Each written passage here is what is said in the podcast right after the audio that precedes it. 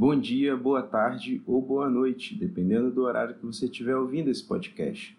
Meu nome é Luiz do Carmo e esse é o Café com Magnésio, o seu podcast de escalada.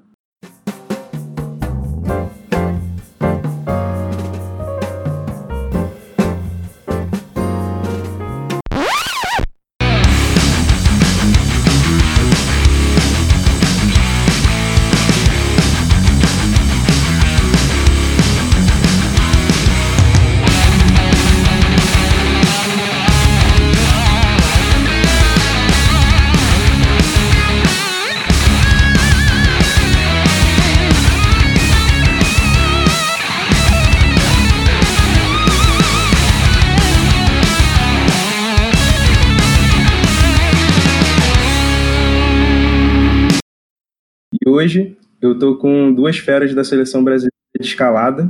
É uma honra, assim, estar entrevistando eles no primeiro episódio de fato, né? Que a gente está tendo no podcast. O outro episódio da gente foi um piloto que a gente gravou entre amigos e hoje é a primeira vez que a gente está recebendo é, entrevistados e de cara uma galera tão ilustre e forte assim, né? Os de hoje são a Luana Riscado e o Felipe Ru. Fala aí, galera. E, beleza? E aí, pessoal, beleza? Um prazer estar aqui. Obrigado por nos receber. É, vai ser um prazer compartilhar com vocês um pouco da nossa história. Massa. Eu queria começar falando com a Luana, porque eu já conheço ela, e aí falar um pouquinho sobre a história da Luana, né? E a gente vai batendo esse papo. Então, a Luana é de Niterói, né? Niteroiense, né, que fala. O Papa Goiaba. Niteroiense ou Papa Goiaba? Você tá com 28 ou 29, Luana? Tô com 28. Luana é oceanógrafa, né? E aí começou a escalar com 13 para 14 anos. E eu queria saber mais ou menos como é que foi esse primeiro contato aí seu. Me fala um pouco sobre a sua história e a gente vai falando sobre os eventos, campeonatos que já participou, etc, etc. É, eu comecei isso, foi a cidade aí mesmo que eu comecei. Era um muro que tinha lá em Niterói, perto de casa. Aí eu comecei por influência da minha irmã, na verdade, né? Minha irmã e uma amiga dela que, come... que escalava lá nesse muro. E daí, no primeiro contato assim com, com o esporte, eu já nunca mais parei de praticar. E meus pais sempre super incentivaram, sabe? Também sempre me levavam lá, me levavam para os campeonatos. Isso eu acho super importante, assim, para minha continuidade no esporte. É, eu vi até, dando uma olhada no Instagram, eu vi que a sua mãe está sempre comentando aí nos, nos posts. É, ela é super, super ativa, acompanha tudo, gosta de acompanhar. Pode crer. É, eu achei que você tinha começado na, na Limite, né? Mas foi no murinho menor ainda. Não, era um, não, era um muro grande, na verdade. Era um muro grande lá em Niterói que chamava 11A. Era um muro de via. Hum. Tinha 10 metros. Era um muro bem bacana, assim, sabe? Só que ele ficava ao ar livre. Então foi meio que degradando e precisava de manutenção. Acho que os sócios foram meio que desanimando, assim, do, do muro. Acho que administração mesmo ruim, né? Aí acabou fechando. Acho que durou uns quatro anos. Entendi. E aí, tipo, você começou nesse murinho lá em Niterói e depois você, ficou, você começou a fazer outdoor aonde? Em Niterói também? Niterói também, lá em Itacoatiara. Eu comecei a fiz amizade lá com o pessoal do muro. Aí, como era nova ainda, né, a galera me levava para escalar. Eu sempre me dei bem, assim, sempre escalei direitinho. o pessoal me levava para escalar lá na pracinha, principalmente na pracinha. E depois comecei a ir muito pro Campo Escola 2000 também. Aham. Uhum. É, essa pracinha aí eu tô. O Gabriel tá me devendo aí me levar. É, é lá é massa, super acessível. Então, como é que você começou nas competições? Eu logo de início eu também já comecei a competir. Não sei se foi no meu primeiro ou segundo ano. Acho que foi um período da escalada que acontecia bastante competição lá no Rio, né? Uhum campeonatos regionais, assim. E lá no 11A, que foi onde eu comecei, eles sempre organizavam campeonatos também. Então, eu já comecei a participar desde, desde então. Participava no infantil e sempre curti competir, competir né? Então, Sempre que tinha oportunidade eu ia participar. E minha mãe me levava também, gostava de me levar e de participar. Uhum. É, aqui no Rio deu uma baixada, assim, né, nesse, nesse lance de campeonato. Nos últimos anos, em que, depois que o, a escalada entrou para as Olimpíadas, eu acho que começaram a ressuscitar, assim, isso, né? Isso. É, lá no Rio tá bem devagar, né, os campeonatos, mas teve uma época que era bom, tinha sempre. É. Logo no meu início, assim, da escalada, tinha bastante campeonatinho, assim, regional mesmo, né? Uhum. Enfim, mas aí falando um pouco mais recente, né? Já dando um, um super pulo, assim, no, no tempo, eu tava vendo aí você é oceanógrafa, você ainda tá atuando, né? A última vez que eu te encontrei foi ano passado, mas em 2018 você entrou para a equipe da Evolução, assim, que é um ginásio que tem aqui no Rio, que está com nível. Foi antes até, né? Foi antes de 2018. Já tem um tempinho que eu tô no time.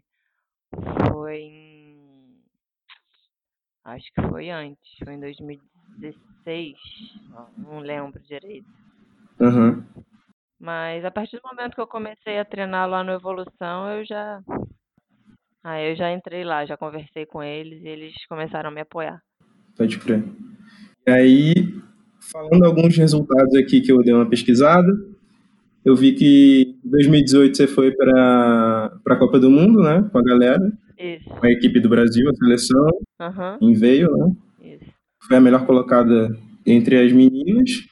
Aí depois você foi para a Europa. Isso. O time todo foi para a Europa também, né? Uhum. 2018, você participou do Mundial Speed e Lead em Chamonix e participou da Copa do Mundo de lead em Briação, né? Isso, a gente foi primeiro para Veio, que foi a primeira, foi minha primeira Copa do Mundo, primeiro campeonato. Ah, não, foi minha primeira Copa do Mundo, né? Fora do Brasil. Uhum. Mas qual foi o primeiro campeonato internacional seu? Meu primeiro campeonato internacional foi em 2009.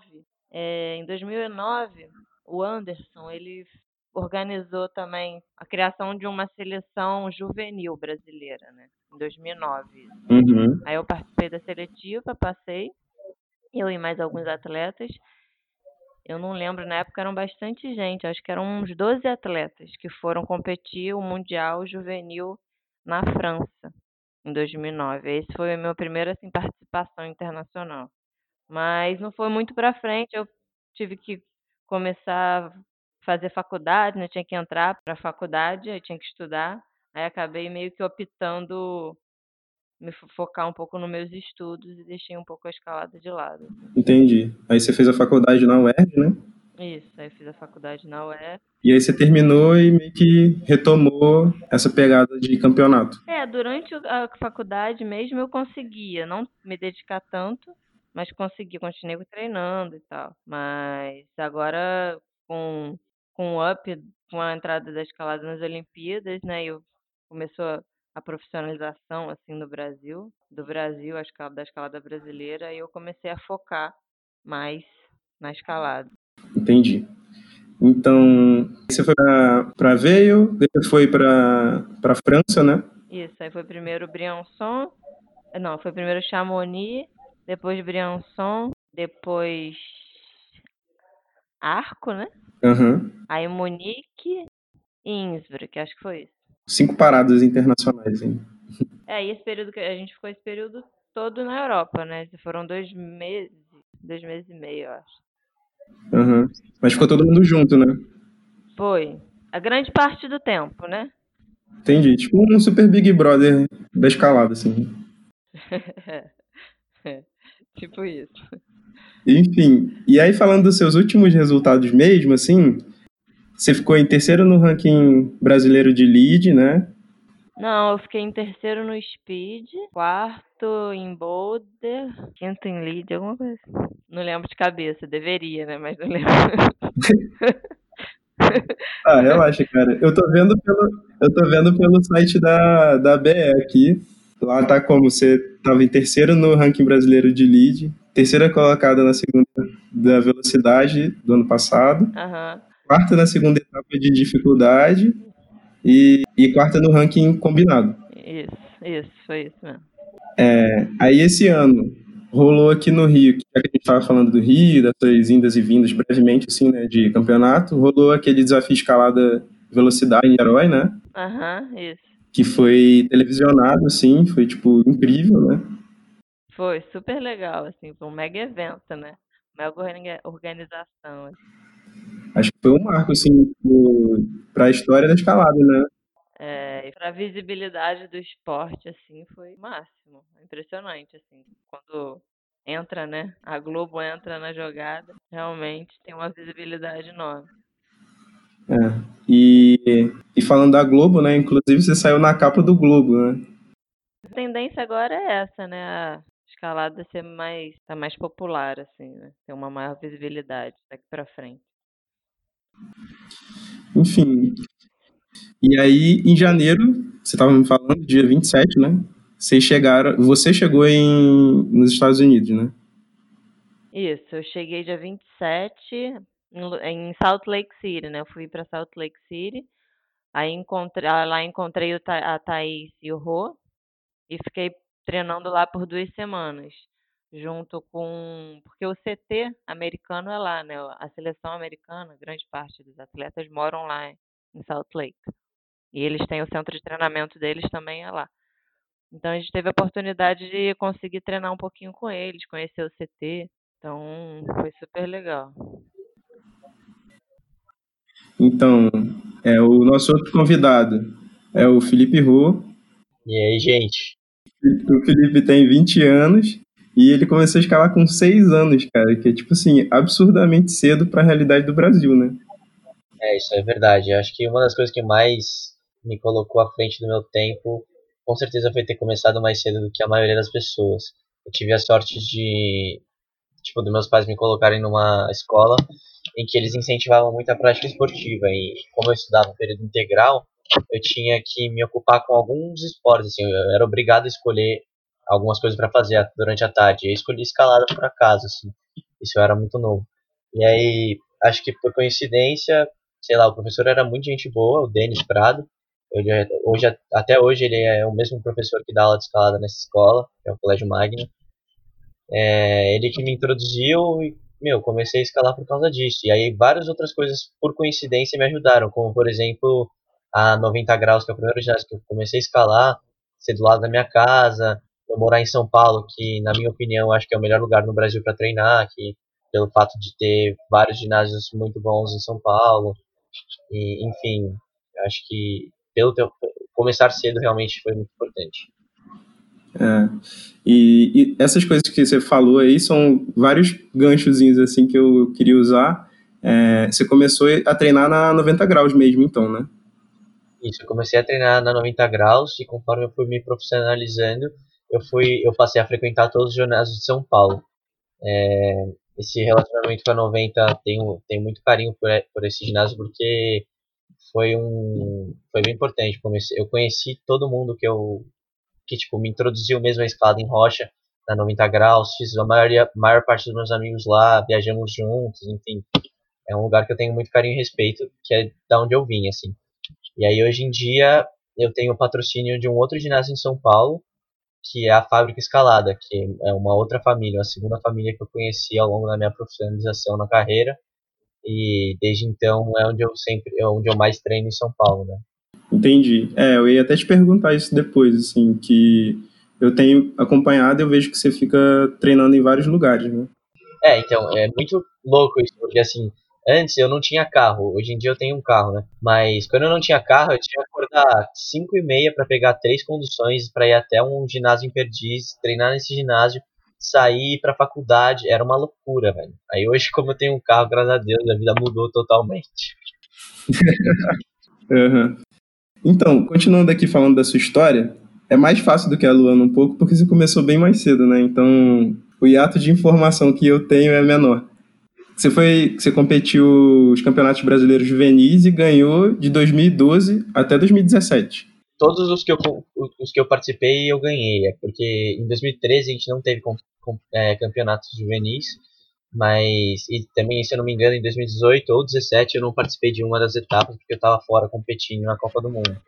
Mas todos os em que eu participei eu ganhei. Sim.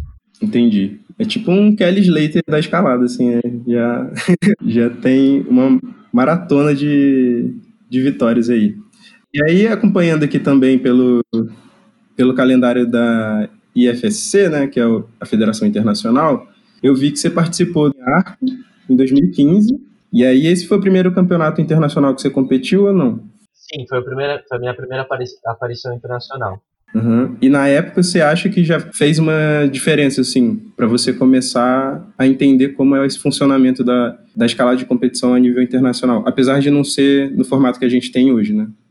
Ah, cara, com certeza, porque querendo ou não, as competições, as primeiras competições, os primeiros anos competitivos internacionais, eles servem muito para você levar um choque de realidade, né? Porque em, em questão de performance, é muito difícil de acompanhar o que está acontecendo na Europa, o que está acontecendo na Ásia ou até mesmo na América do Norte. Mas uma vez que a gente sabe aonde a gente está em relação ao todo, dá para a gente correr atrás, né? Isso foi o que aconteceu, assim, em 2014 eu fui, levei um espanco, aí voltei para o Brasil e sabia que se eu quisesse fazer isso como minha profissão, eu ia ter que lidar com vários episódios parecidos no futuro, sabe? Sim. E eu aceitei isso de uma certa maneira, fui, é claro, eu não falei, ó, oh, eu vou sofrer muito, vai ser um caminho super, tipo, ingrato. Não foi isso que aconteceu também. Tem várias coisas positivas nesse, nesse processo, mas é, com certeza, meu, deu para acordar para a vida e falar, ó, se eu quiser isso, eu vou ter que passar por, por tudo isso que está acontecendo, sabe? Uhum. É, essa, essa fala sua me dá até uma liberdade, assim, para poder é, dizer que, que, olhando lá o, o resultado no, no, site oficial, você ficou em 57, né? É, exatamente, fiquei em 57. Então, e aí a gente vai vendo que os seus resultados foram melhorando absurdamente, assim, né? É, é eles, tipo, de competição a competição a gente aprende muito, assim, e o fato de passar uma temporada fora e treinar com a galera aqui fora é, é muito importante, sabe? Sim. Em 2016, você ficou em 14 no The North Face Master de Boulder lá em Santiago né, que é um evento clássico hoje em dia. 2017, você participou do Mundial Juvenil de Innsbruck. Sim. E aí já era o modelo que a gente tem das três modalidades combinadas, né? Sim, eu não competi no combinado porque eu não me classifiquei para final combinado, porque nessa época foi diferente do que está sendo agora no Pan-Americano, por exemplo. Na, na, época do Mundial Juvenil em Innsbruck foi igual foi no Japão, que foi o Mundial Adulto, de 2019. A gente compete individualmente nas três modalidades e aí, pelo final, é, os 20 melhores atletas se classificariam para uma semifinal combinada, vamos dizer. E aí, nesse, nessa semifinal combinada, eles competem entre si para ver quem vai para a final combinada. E nessa semifinal e final combinada, eles competem em todas as três modalidades de uma vez, no mesmo dia. Entendi. Entendeu? Em Innsbruck, apesar de ter tido uma competição combinada, foi diferente, porque todos os atletas eles competiram individualmente em cada modalidade, entendeu? Entendi. Mas tiveram premiações em separado, em Innsbruck. Sim, sim, sim. Teve um campeão mundial juvenil de boulder, campeão mundial juvenil de via, assim por diante. Entendi. E aí, em 2018, você ficou em sexto no juvenil. Isso, no pós-juvenil. Em 2019, você ficou em primeiro, primeiro no ranking combinado aqui brasileiro, né? Primeiro no ranking de velocidade também. É, em 2019 acho que foi o melhor ano competitivo da minha vida no cenário nacional, porque eu ganhei todos os eventos exceto o Boulder, que eu fiquei em segundo lugar. Uhum. E aí, participou do, você participou do Mundial no Japão, que nem você disse que foi ano passado, né, em 2019, e você bateu seu recorde de velocidade até então, né, lá. Sim, no próprio Mundial. O que acontece é que eu já bati de novo aqui, aqui nos Estados Unidos, mas eu imagino que a gente vai chegar nessa, nesse gancho mais pra frente. Sim, eu até acompanhei, assim, os seus stories e eu vi que você tinha feito um tempo menor do que esse do, do Mundial, eu fiquei com essa pulga atrás da orelha. É, sim. Enfim, e aí no final do ano passado, você foi para Costa Rica também, para competir. Foi. Mas não era um evento oficial do IFSC, né? Não, assim como o Master de Boulder do Chile também não é. Entendi. O Master de Boulder do Chile, eu, eu, diria que é uma, acho que é o maior campeonato de nível latino-americano ou sul-americano, que no final das contas passa a ser mais do que sul-americano, porque, meu, tem até atletas dos Estados Unidos e Europa sendo convidados, né? Sim. E ano passado foi minha primeira final nesse campeonato. Eu passei em, acho que em quinto, sei lá, em quarto ou quinto, alguma coisa assim, e terminei em quinto lugar. Uhum. Ou, ou, passei em terceiro, alguma coisa desse tipo, e terminei em quinto lugar. Mas em todos os momentos da prova, por todos os boulders, eu poderia ter, ter ganho, sabe? Não foi um negócio que foi discrepante da maioria dos atletas, tanto negativamente quanto positivamente, porque estava todo mundo muito equilibrado. Então, com certeza, 2019 foi o melhor ano competitivo da minha vida. Pelo fato de eu ter ganhado aí na Costa Rica, pelo fato de ter sido a minha primeira final no Chile e pelo fato de eu quase ter ganhado todos os eventos no cenário nacional.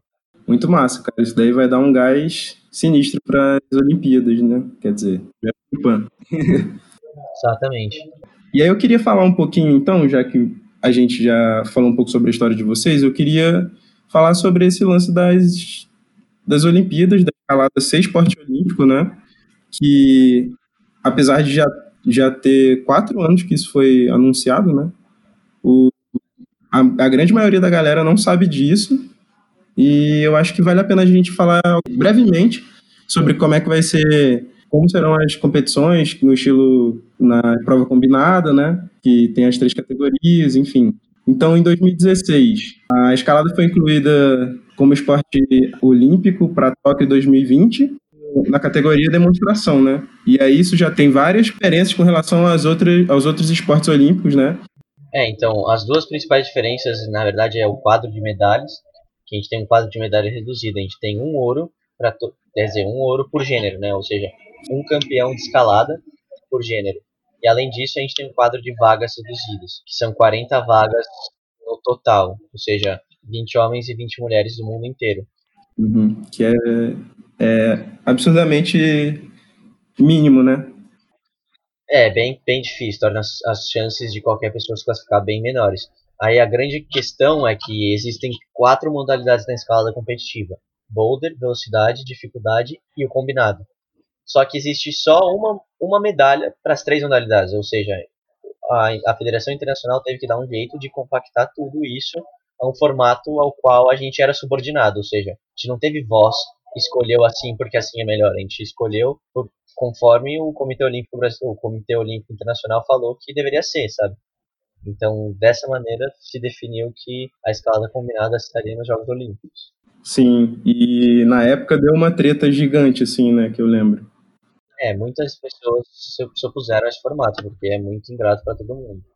É, mas eu também queria te perguntar depois sobre isso, assim, sobre como você vê essa mudança hoje, se você tem uma, se vocês, né, Luana também, é, se vocês veem isso de uma maneira diferente, é, porque em 2017 foi como você disse, foi lançado esse formato combinado, né, que abrange a modalidade de boulder, a modalidade de dificuldade aqui, né, que a gente chama em português, e a velocidade, que de longe eu acho que era a modalidade que a galera menos praticava ou que era mais especializado quando se praticava, né? O cara era só de velocidade ou o cara era de dificuldade de boulder. Né?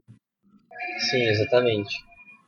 Isso foi o que fez principalmente a galera gritar né, na internet e tal, porque, porque os atletas como vocês, né, que vieram de boulder e de lead, tiveram que se adequar e correr atrás desse treino uma modalidade totalmente diferente, né, que trabalha com outro tipo de, é, de funcionamento, até fisiológico mesmo.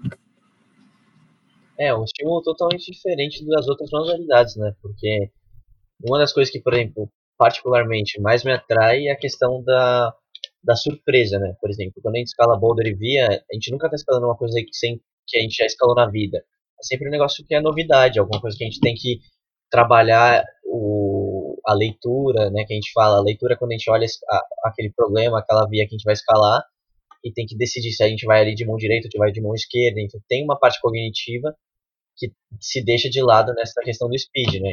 Que é uma modalidade, meu, que é eu explico, quando eu vou explicar pra galera, eu falo que é como se fosse amarrar um sapato. Quantas mais vezes você amarra um sapato na sua vida, mais rápido você amarra um sapato. E dessa maneira funciona o treino de speed. Quanto mais vezes você treina isso, melhor você fica. Porque você sempre faz o mesmo movimento, sempre, sempre, sempre. Uhum. Só que é amarrar um sapato em, em menos de 8 segundos, uma via de 15 metros. A dificuldade da via é um 7A, mais ou menos. Me falaram isso, eu estava lá no, no evento em Niterói e me disseram que era por aí. Ah, eu não sei dizer, eu acho que um sexto super, talvez, sétimo grau, talvez. É, acho também. Sexto super, mas difícil. uhum. Não, mas isso é só um detalhe, assim, porque grande parte das pessoas que vão ouvir a gente é a galera que, sei lá, faz o seu quinto grau, a galera que está lá fazendo parede um quarto, um terceiro e tal. Então, olhando o muro de velocidade, acha que é só velocidade, né? Mas tem um nivelamento também por dificuldade ali, mínimo, né? Sim. É, eu, eu nunca vi ninguém que compete em speed não conseguir completar a parede por dificuldade, mas às vezes é porque assim arrisca muito e aí perde uma garra e cai, mas não pelo fato de ser muito difícil. Sim, sim. Com certeza essa não é a questão geral do speed. Mas sim, existe um nível mínimo ali de escalada. Provavelmente, é provavelmente um leigo que nunca escalou, for tentar uma via de speed, não vai conseguir subir, com certeza. Uhum. Então, falando aí da, da escalada em esporte como esporte olímpico já, a gente teve alguns eventos qualificatórios né, para ocupar essas 40 vagas que o Felipe já mencionou. É, a gente teve primeiro o Mundial do ano passado, né, no Japão, e aí, a princípio, seriam sete vagas lá, só que o Japão pegou uma mais, porque quem vai sediar as Olimpíadas, né? É, se não me engano, eram seis vagas por gênero no Japão, e, e tinham duas vagas pelo país sede, né? Pelo fato de serem país sede. E aí já foram oito, a princípio. Isso, e aí esse, o resto, o restante ia ser completado por, pelos respectivos é, é, campeonatos continentais, então, pan-americano, é, europeu, asiático, enfim, todos os continentes. Uhum, mas teve uma outra qualificatória ano passado também. Teve o evento de Toulouse, que foi na França, que ele é contabilizado através das Copas do Mundo, porque uma, uma das coisas que, que, é, que não se sabe muito no Brasil, mas essa informação acho que é importante saber, é que existem Copas do Mundo e Campeonatos Mundiais. Os Campeonatos Mundiais, em título de importância, são muito melhores, muito maiores a importância de um Campeonato Mundial do que das Copas do Mundo, vamos dizer assim. É, as Copas do Mundo elas acontecem, sei lá, seis, é, são seis é, eventos por modalidade, assim. Às vezes esses eventos caem no mesmo, tipo, às vezes o campeonato de Speed Lead cai no mesmo, no mesmo evento, mas de modo geral são seis Copas do Mundo por modalidade ao longo do ano inteiro a, o campeonato mundial acontece de dois em dois anos e tem as três modalidades no campeonato. E esse, esse evento de Toulouse, ele aconteceu através das Copas do Mundo. Então, os atletas que é, os atletas que competiram no mínimo duas Copas do Mundo por modalidade é, se contabilizavam num, num ranking para Toulouse. Pegavam esses melhores resultados e, e era contabilizado uma, uma conta combinada para se classificar. Entendi. E aí, então, as vagas foram ocupadas primeiro oito vagas lá em no Japão, né? Isso. Depois, seis vagas em Toulouse. Então, tem 14 vagas das 20 por gênero que foram ocupadas. Isso. A gente ainda tem os cinco campeonatos, os, as cinco etapas continentais, né? A primeira agora vai ser o PAN, e cada uma delas tem uma vaga por gênero, né? E aí fica sobrando uma vaga então, isso é o que se falava antes, essa questão de dessa vaga ser oferecida para um país subdesenvolvido ou alguma coisa desse tipo, com ação social, né? Mas é, parece que essa, essa vaga, ela, na verdade, ela vai ficar para o nome seguinte é, do Campeonato Mundial. Ou seja, no Campeonato Mundial foram oito finalistas lá. O nono, que não entrou, provavelmente vai receber essa vaga. No caso, esse nono atleta é um americano. É, da seleção americana, apenas um atleta se classificou para as Olimpíadas. Só que tem uma regra que fala que apenas dois atletas por gênero podem se classificar por país. Então, se no Campeonato Pan-Americano agora algum americano se classificar, o nono atleta do Campeonato Mundial classificado, que é o americano, não pode entrar. Então, no caso, passaria para o décimo. E aí vai a lista, entendeu? Entendi. É, ela vai ser decidida depois do resultado do, do resultado de todos os continentais, na verdade, né? Na verdade não, porque se, o, se no Pan-Americano vamos dizer que um brasileiro ganha o Pan, que é o que a gente espera, é, tanto de no masculino, falando do cenário masculino, né? Se um, masculino, um cara ganha, o brasileiro ganha o Pan-Americano, nenhum o, um, tenho ainda uma vaga disponível para os Estados Unidos, certo? Certo. Porque são duas vagas por país. Se essa vaga é, não for preenchida no Pan-Americano, que é o caso de um brasileiro ganhar, o nono atleta, que é, já é um americano, ele entra. Entendi. Pelo Mundial. Entendeu? Uhum. Então, basicamente, fechou aí essa lista. Saquei. Então, já que a gente está falando do PAN, é, eu queria que vocês falassem um pouco, já que vocês estão aí para competir o PAN, foram para Salt Lake City e agora vocês estão em Los Angeles, né? É, vocês chegaram, tem, o Felipe falou que tem mais de um mês e a Luana um pouquinho menos de um mês. E eu queria saber como é que foi, como é que foi essa, essa grande missão, assim, né? De ir para os Estados Unidos, de viver esse sonho. Queria saber também alguns detalhes, assim, se vocês conseguiram fazer isso sem vaquinha, com vaquinha.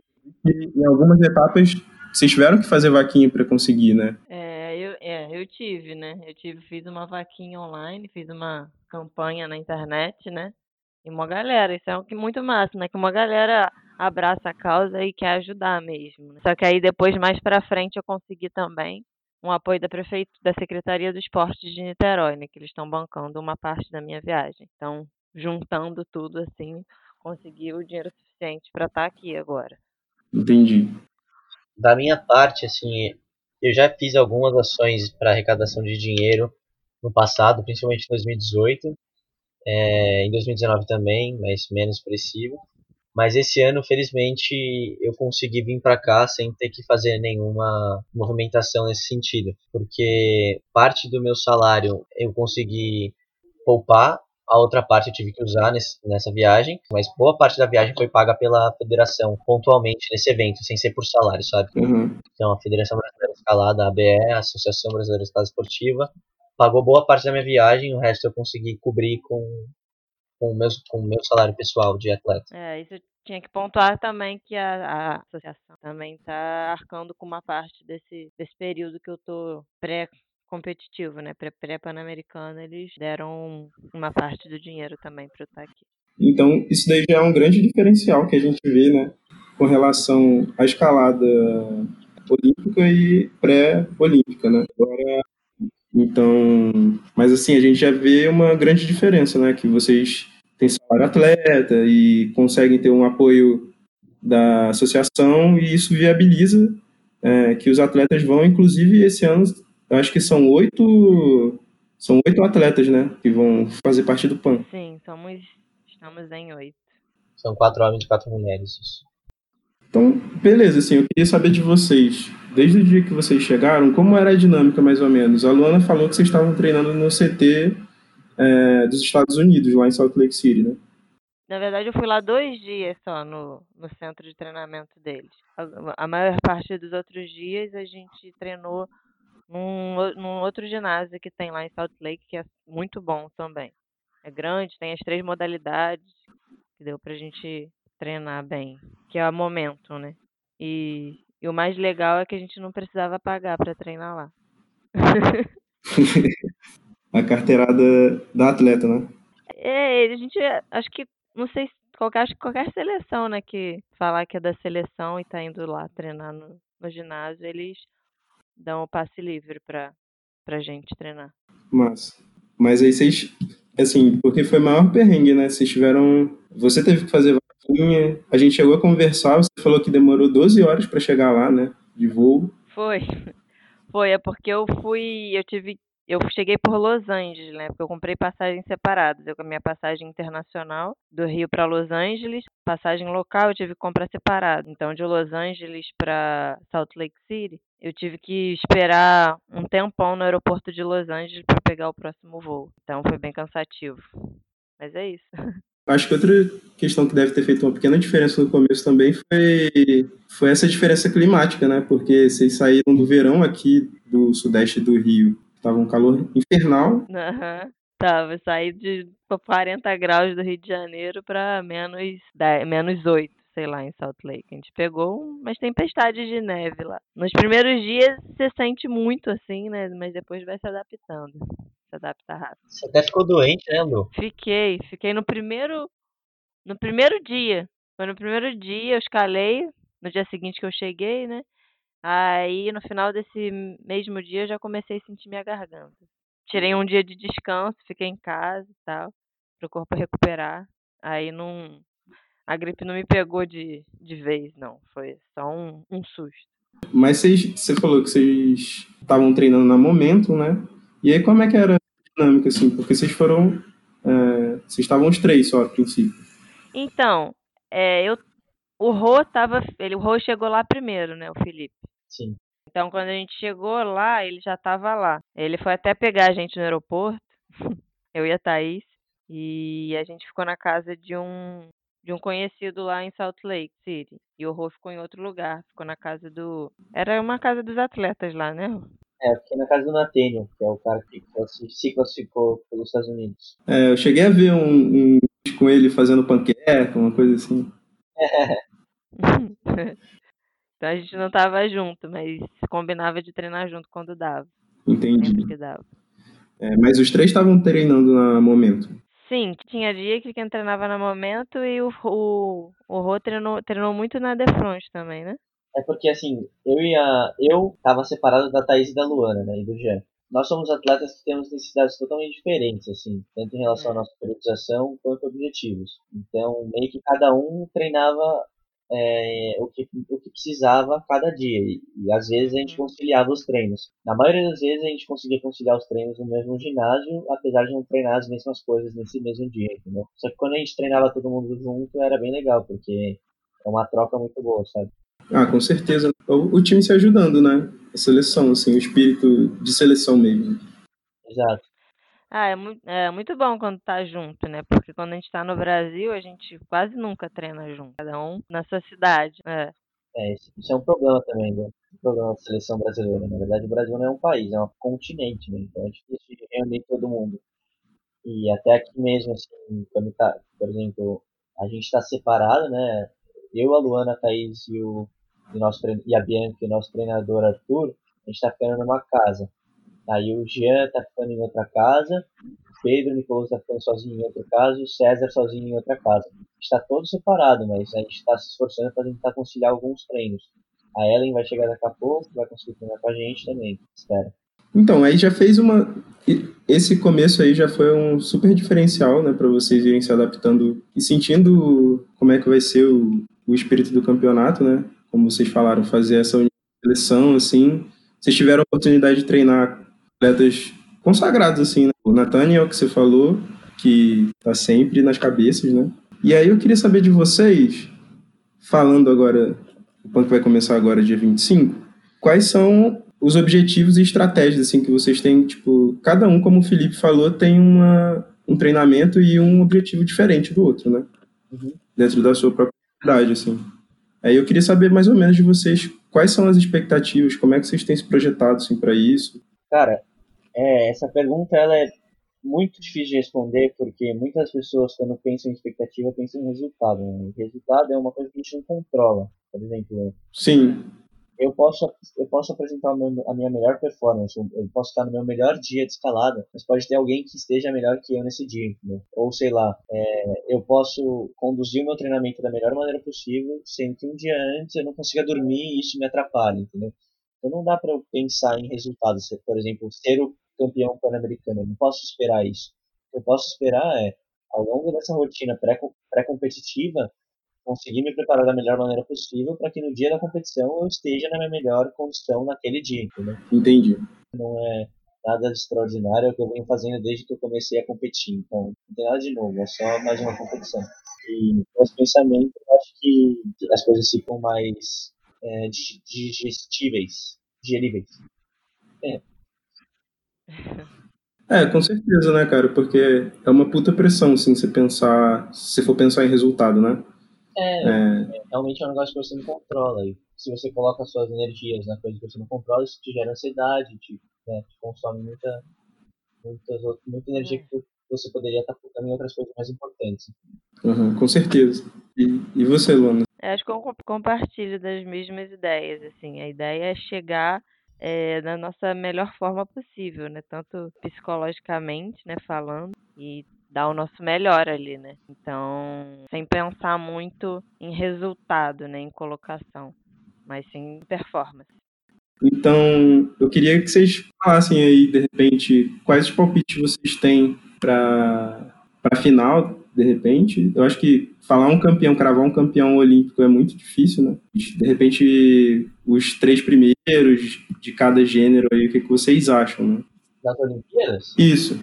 Não, para as Olimpíadas ou para o PAN? Para as Olimpíadas, porque porque para o PAN eu espero que vocês estejam lá entre os três. É, eu acho que eu gostaria de obter o meu palpite.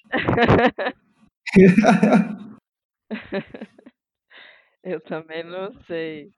É porque lá vão estar os melhores, né? É difícil você falar um.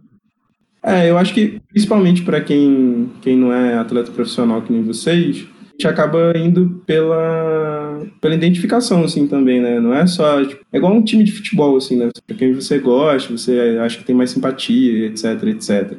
Me perguntar ao invés disso quem é o meu estado favorito, eu consigo responder, mas essa pergunta eu não, não consigo. então, eu falo de mim, assim, né? Porque a gente vai, a gente vai assistir, assim, uma coisa histórica. Assim como essa, esse Pan-Americano já é histórico para o Brasil, porque é o primeiro Pan-Americano que vale vaga para as Olimpíadas e o Brasil está levando uma equipe forte né, para competir lá. É, eu acho que esse campeonato nas Olimpíadas também vai ser time das estrelas, né, cara? A gente tem uns nomes incríveis, assim, né? Tem o Megos, o Adonondra, Sean McCall, Shauna Cox enfim, Petra, etc, etc. Uma cabeçada, assim, que são as pessoas que a gente fica babando enquanto espectador aqui do meu lado, né, assistindo. Queria agradecer a Luana e ao Felipe, então, por terem topado aí disponibilizar um tempinho do dia de descanso de vocês, por vocês terem topado fazer essa entrevista com um podcast que está começando agora, um bando de maluco aí, amigos que resolveram fazer isso. Irado, eu que agradeço aí, tá compartilhando é, um pouco da nossa história. Obrigado aí, pessoal, por quererem escutar um pouco da nossa história. E acho que é isso. Torçam por nós porque a torcida de vocês faz bastante diferença. Um abraço. Obrigada aí pela, pelo convite. Obrigada, galera, por, por todo mundo que torce pela gente, tá acompanhando aí a nossa batalha, a nossa história aqui. Valeu, valeu. A gente vai ficar na torcida. Calma.